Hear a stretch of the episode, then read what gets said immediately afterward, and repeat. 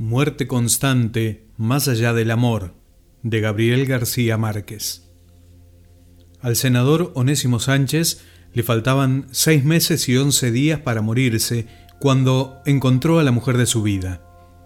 La conoció en el Rosal del Virrey, un pueblecito ilusorio que de noche era una dársena furtiva para los buques de altura de los contrabandistas y, en cambio, a pleno sol parecía el recodo más inútil del desierto, frente a un mar árido y sin rumbos, y tan apartado de todo que nadie hubiera sospechado que allí viviera alguien capaz de torcer el destino de nadie.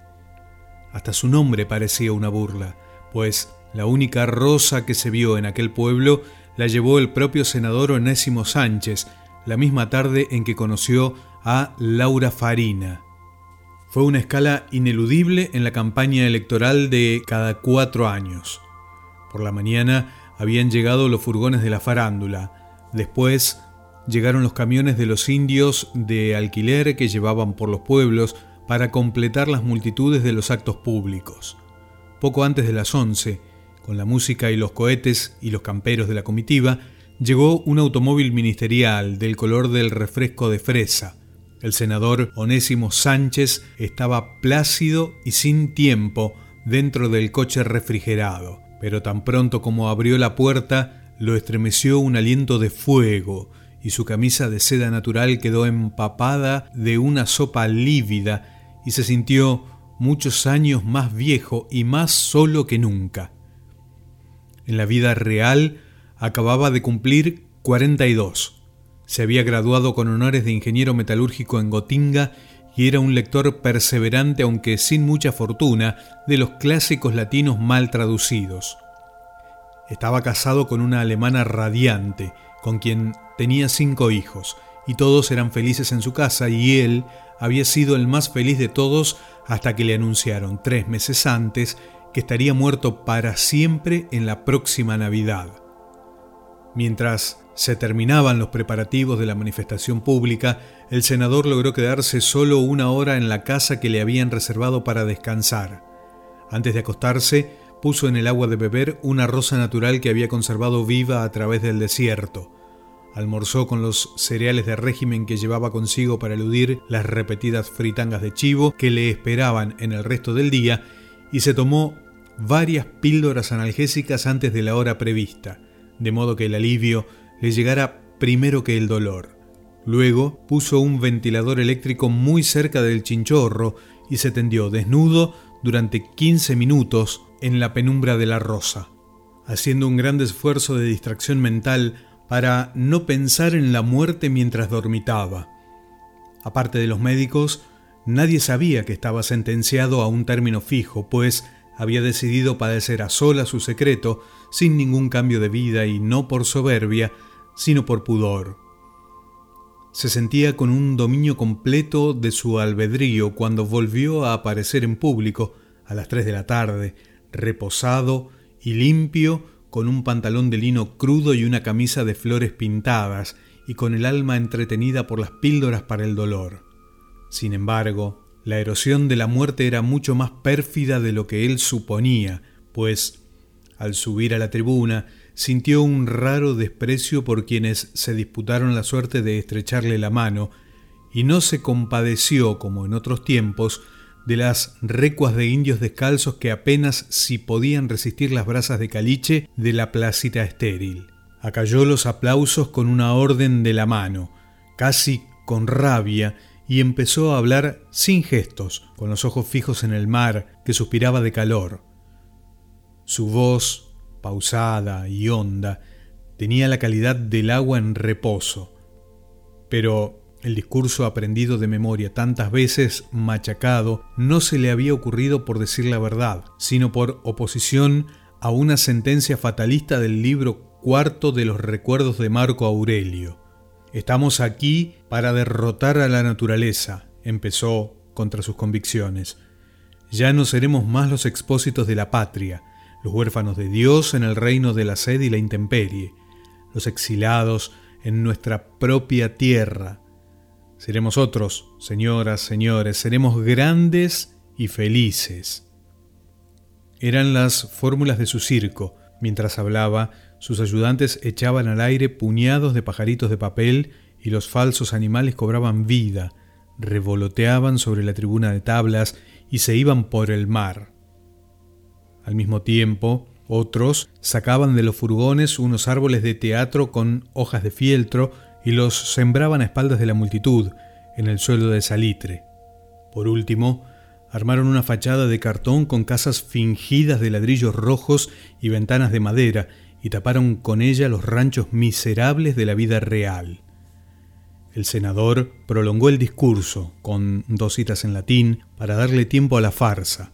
Prometió las máquinas de llover, los criaderos portátiles de animales de mesa, los aceites de la felicidad que harían crecer legumbres en el caliche y colgajos de trinitarias en las ventanas. Cuando vio que su mundo de ficción estaba terminado, lo señaló con el dedo. Así seremos, señoras y señores, gritó. Miren, así seremos. El público se volvió. Un transatlántico de papel pintado pasaba por detrás de las casas y era más alto que las casas más altas de la ciudad de artificio. Solo el propio senador observó que, a fuerza de ser armado y desarmado y traído de un lugar para el otro, también el pueblo de cartón superpuesto estaba carcomido por la intemperie y era casi tan pobre y polvoriento y triste como el rosal del virrey. Nelson Farina no fue a saludar al senador por primera vez en 12 años. Escuchó el discurso desde su hamaca, entre los retazos de la siesta, bajo la enramada fresca de una casa de tablas sin cepillar que había construido con las mismas manos de boticario con que descuartizó a su primera mujer. Se había fugado del penal de Cayena y apareció en el Rosal del Virrey en un buque cargado de guacamayas inocentes, con una negra hermosa y blasfema que se encontró en Paramaribo y con quien tuvo una hija. La mujer murió de muerte natural poco tiempo después y no tuvo la suerte de la otra cuyos pedazos sustentaron su propio huerto de coliflores, sino que la enterraron entera y con su nombre de holandesa en el cementerio local. La hija había heredado su color y sus tamaños, y los ojos amarillos y atónitos del padre, y éste tenía razones para suponer que estaba criando a la mujer más bella del mundo. Desde que conoció al senador Onésimo Sánchez en la primera campaña electoral, Nelson Farina había suplicado su ayuda para obtener una falsa cédula de identidad que lo pusiera a salvo de la justicia. El senador, amable, pero firme, se la había negado. Nelson Farina no se rindió durante varios años y cada vez que encontró una ocasión reiteró la solicitud con un recurso distinto, pero siempre recibió la misma respuesta. De modo que, aquella vez, se quedó en el chinchorro, condenado a pudrirse vivo en aquella ardiente guarida de bucaneros. Cuando oyó los aplausos finales estiró la cabeza, y por encima de las estacas del cercado vio el revés de la farsa, los puntales de los edificios, las armazones de los árboles, los ilusionistas escondidos que empujaban el transatlántico. Escupió todo su rencor. Merd, dijo, c'est le blacamant de la politique. Después del discurso, como de costumbre, el senador hizo una caminata por las calles del pueblo, entre la música y los cohetes, y asediado por la gente del pueblo que le contaba sus penas. El senador los escuchaba de buen talante y siempre encontraba una forma de consolar a todos sin hacerles favores difíciles. Una mujer, encaramada en el techo de una casa entre sus seis hijos menores, consiguió hacerse oír por encima de la bulla y los truenos de pólvora. Yo no pido mucho, senador, dijo, no más que un burro para traer agua desde el pozo del ahorcado. El senador se fijó en los seis niños escuálidos. ¿Qué se hizo tu marido? preguntó. Se fue a buscar destino a la isla de Aruba, contestó la mujer, de buen humor, y lo que encontró fue una forastera de las que se ponen diamantes en los dientes. La respuesta provocó un estruendo de carcajadas. Está bien, decidió el senador, tendrás tu burro. Poco después, un ayudante suyo llevó a la casa de la mujer un burro de carga, en cuyos lomos habían escrito con pintura eterna una consigna electoral para que nadie olvidara que era un regalo del senador. En el breve trayecto de la calle hizo otros gestos menores y además le dio una cucharada a un enfermo que se había hecho sacar la cama a la puerta de la casa para verlo pasar. En la última esquina, por entre las estacas del patio, vio a Nelson Farina en el chinchorro y le pareció ceniciento y mustio, pero lo saludó sin afecto. ¿Cómo está? Nelson Farina se revolvió en el chinchorro y lo dejó ensopado en el ámbar triste de su mirada. Muy. Vos sabés, dijo. Su hija salió al patio al oír el saludo. Llevaba una bata guajira ordinaria y gastada, y tenía la cabeza guarecida de moños de colores y la cara pintada para el sol. Pero aún en aquel estado de desidia, era posible suponer que no había otra más bella en el mundo. El senador se quedó sin aliento. Carajo, suspiró asombrado, las vainas que se le ocurren a Dios. Esa noche, Nelson Farina vistió a la hija con sus ropas mejores y se la mandó al senador. Dos guardias armados de rifles que cabeceaban de calor en la casa prestada le ordenaron esperar en la única silla del vestíbulo. El senador estaba en la habitación contigua reunido con los principales del Rosal del Virrey, a quienes había convocado para cantarles las verdades que ocultaban los discursos. Eran tan parecidos a los que asistían siempre en todos los pueblos del desierto, que el propio senador sentía el hartazgo de la misma sesión todas las noches.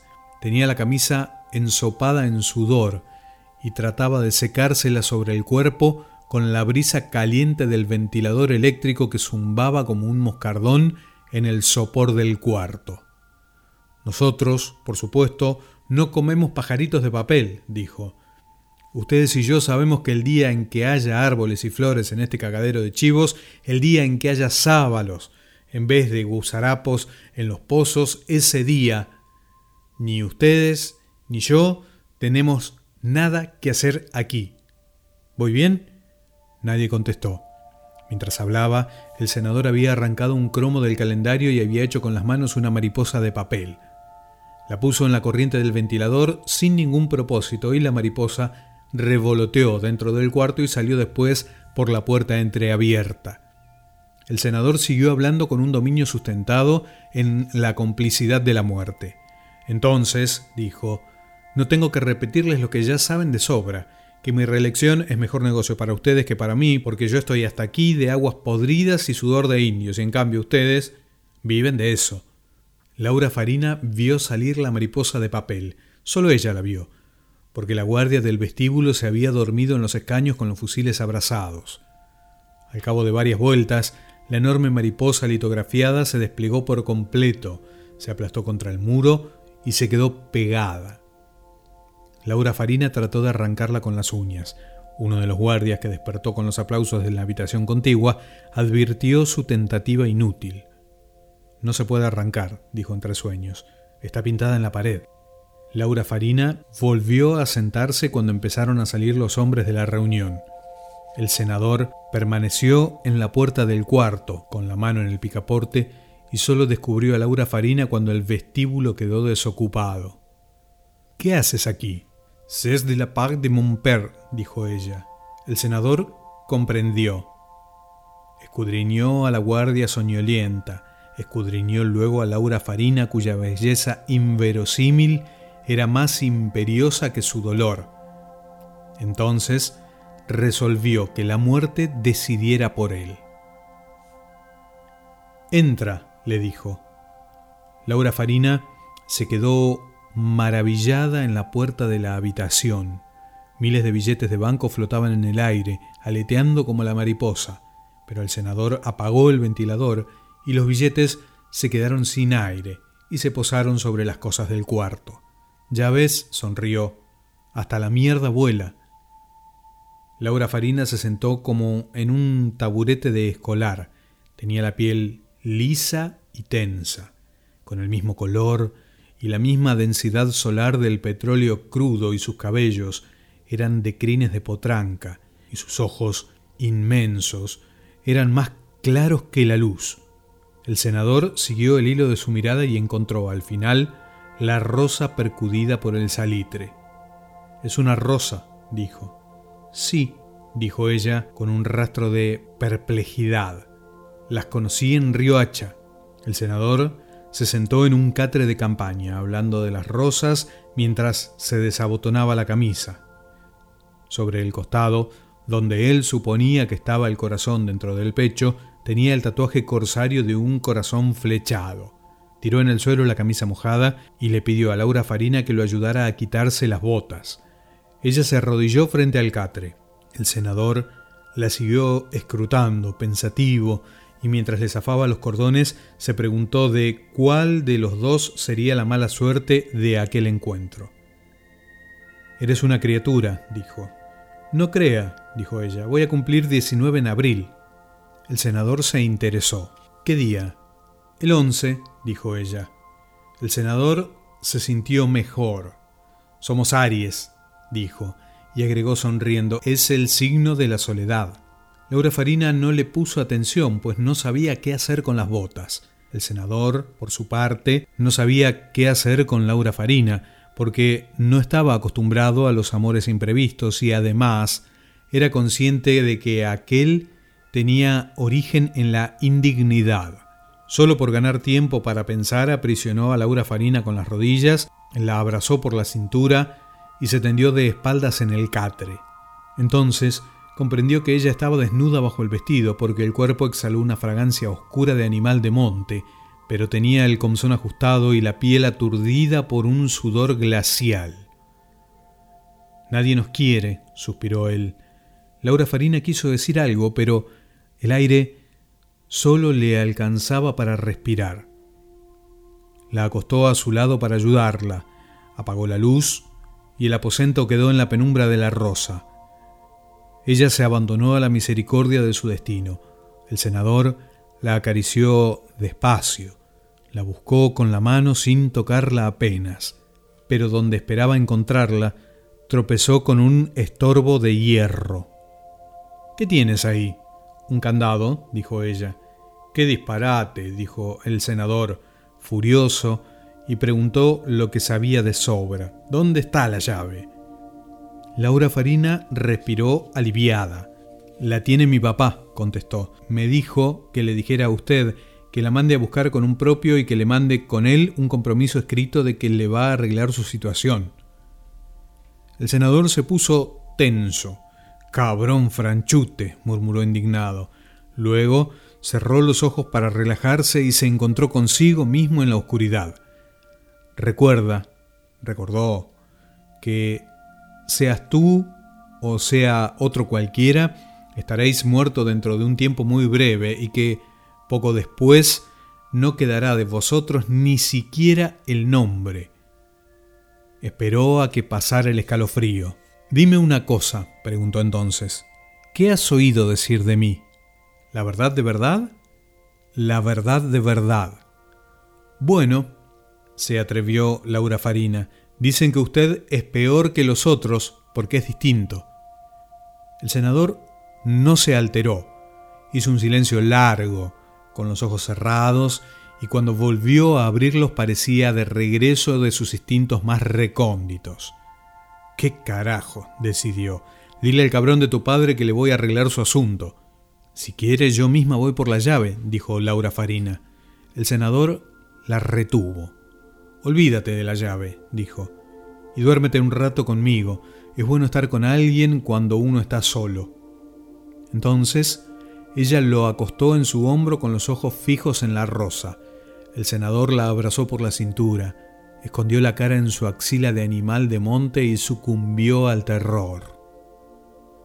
Seis meses y once días después, había de morir en esa misma posición, pervertido, y repudiado por el escándalo público de Laura Farina y llorando de la rabia de morirse sin ella. De Gabriel García Márquez, Muerte constante más allá del amor.